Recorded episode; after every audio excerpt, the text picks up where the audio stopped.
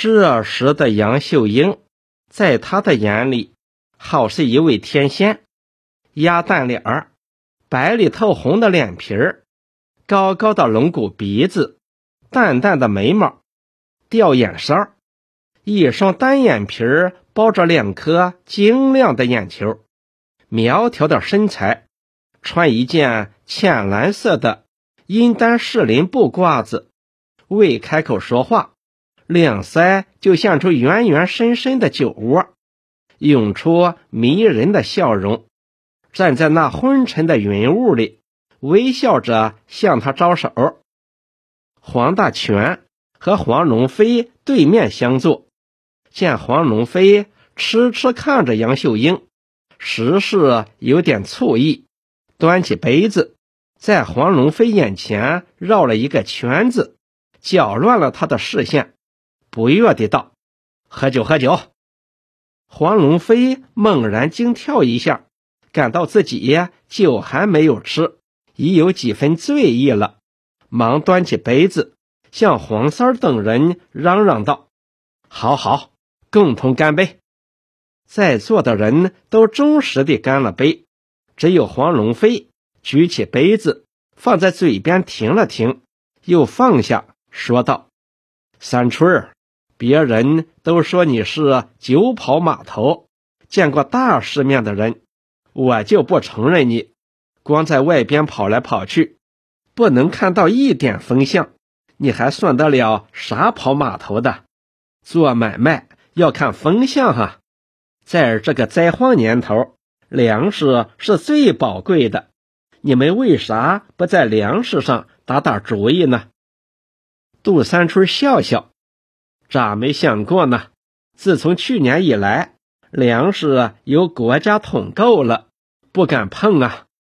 黄龙飞道：“轮船都是在大江大海里航行的，要想吃大鱼头，不单点风向咋管，要知道丝盐越紧才越好卖呀。”黄三道：“粮食就打统购统销以来，都是按户按人定量的。”你有啥办法弄到手呢？黄龙飞昂首笑笑道：“你这个人耳朵失灵了。大前天，朱锡坤在庄上开会，不是讲了吗？黄泥腔今年遭了特大的水灾，是全县的最严重的灾区，粮食全部由国家供给，谁有钱谁就买到粮食，保证供应。”黄三儿道。那也是按人定量的哟。黄龙飞道：“只要有个卖字，就不愁买不到手。”杜三春道：“卖也只能按人头买，有啥办法？”黄龙飞道：“就看你这个钻天猴的本领了。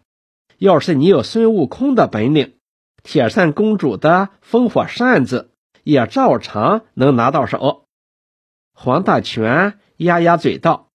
朱锡坤住在乡里，不容易钻呐。黄龙飞摆摆手道：“你不要看朱锡坤嘴呱呱的，整天奔来跑去，顶神气的，其实是个草包。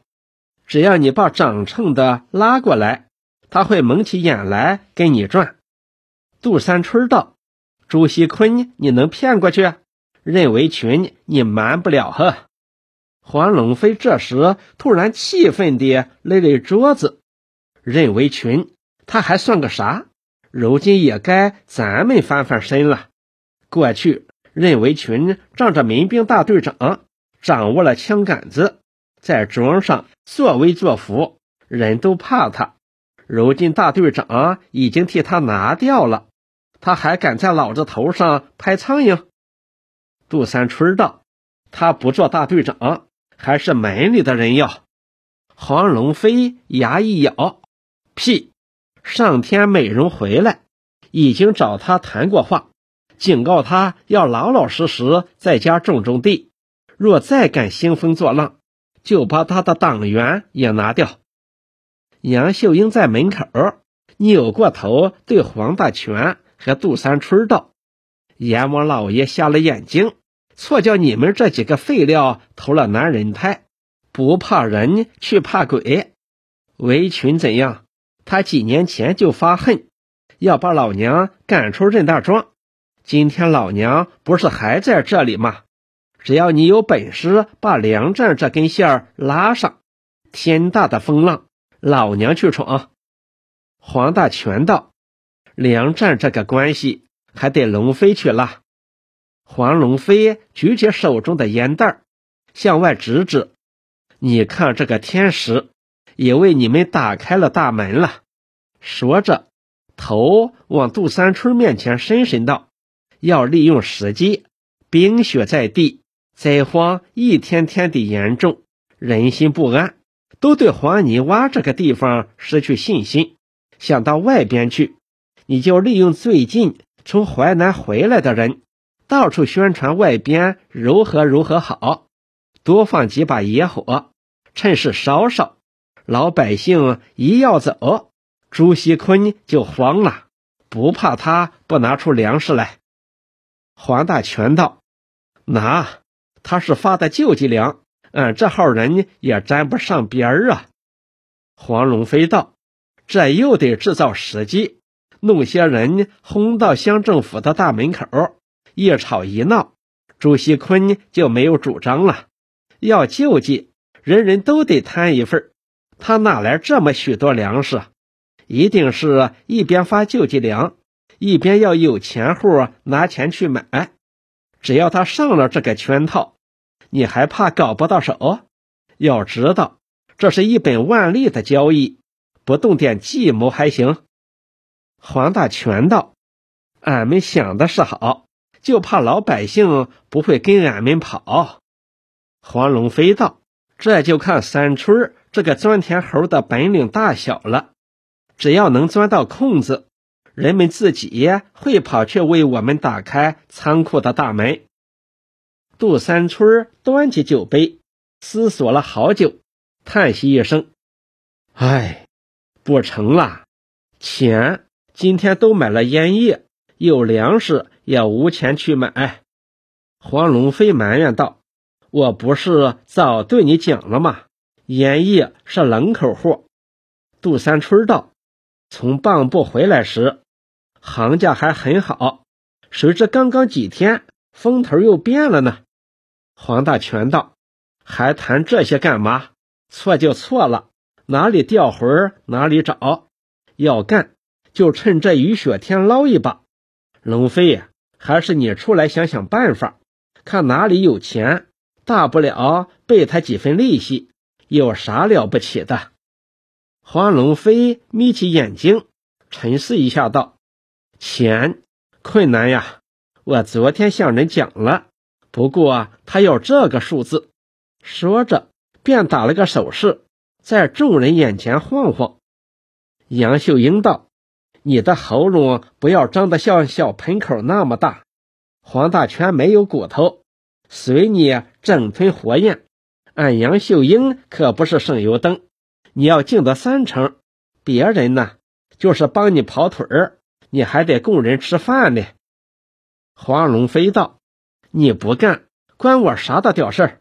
我一个铜子好处也不要你的，这是你们找我，我不过是个中间人。”杜三春道：“求人不如求己，你写封信给美容。”从银行里搞点贷款，由三舅出面，冯四进一，有他一股。黄龙飞哈哈大笑道：“你想的倒好，他是国家干部，还能和你合伙做生意？”杜三春又改口道：“不是说加上美容一股，是有你一股。”黄大全在旁补充道：“也不能白要他。”黄三儿打岔道：“依俺看，千条万条，还是以前说的，由龙飞和美容说说，帮三春在乡里谋个差事，这是最重要的一条。朝中有人才好做官。”黄龙飞眯缝着眼儿看了看黄三儿，伸手在桌上花生堆里挑挑拣拣，最后捡起两个花生。放到杜三春面前，又眯缝着两眼看了看杜三春。杜三春不知他是何意，歪起头挑了一粒白皮的花生，剥开壳子，将花生米倒进嘴里，牙刚咬着，霎时苦眉皱脸，呸呸呸，连连吐了几口，双手抱着脑壳，张着嘴，伸出二寸多长的红火火的舌头，线水拉拉流到地上。用脚踢了黄龙飞几脚，理起衣袖，擦擦自己的舌头，叫道：“哎呦，俺的妈呀！你这个坏蛋，把俺害苦了，又苦又酸，牙刚一碰，连根子都输了。”黄龙飞仍是皮笑肉不笑的看看杜三春，伸过手，用大拇指将另一粒烂壳花生那扁，拨出里边的仁子。手指在桌上点点，要杜三春再吃吃看。杜三春只是摆手道：“这下可不上你的当了。”黄大全不失其中之妙，伸出手捏起半边花生米，放在舌尖上，用门牙轻轻的抖抖，忙吐掉，道：“也是苦的。”黄龙飞得意地把两颗花生壳。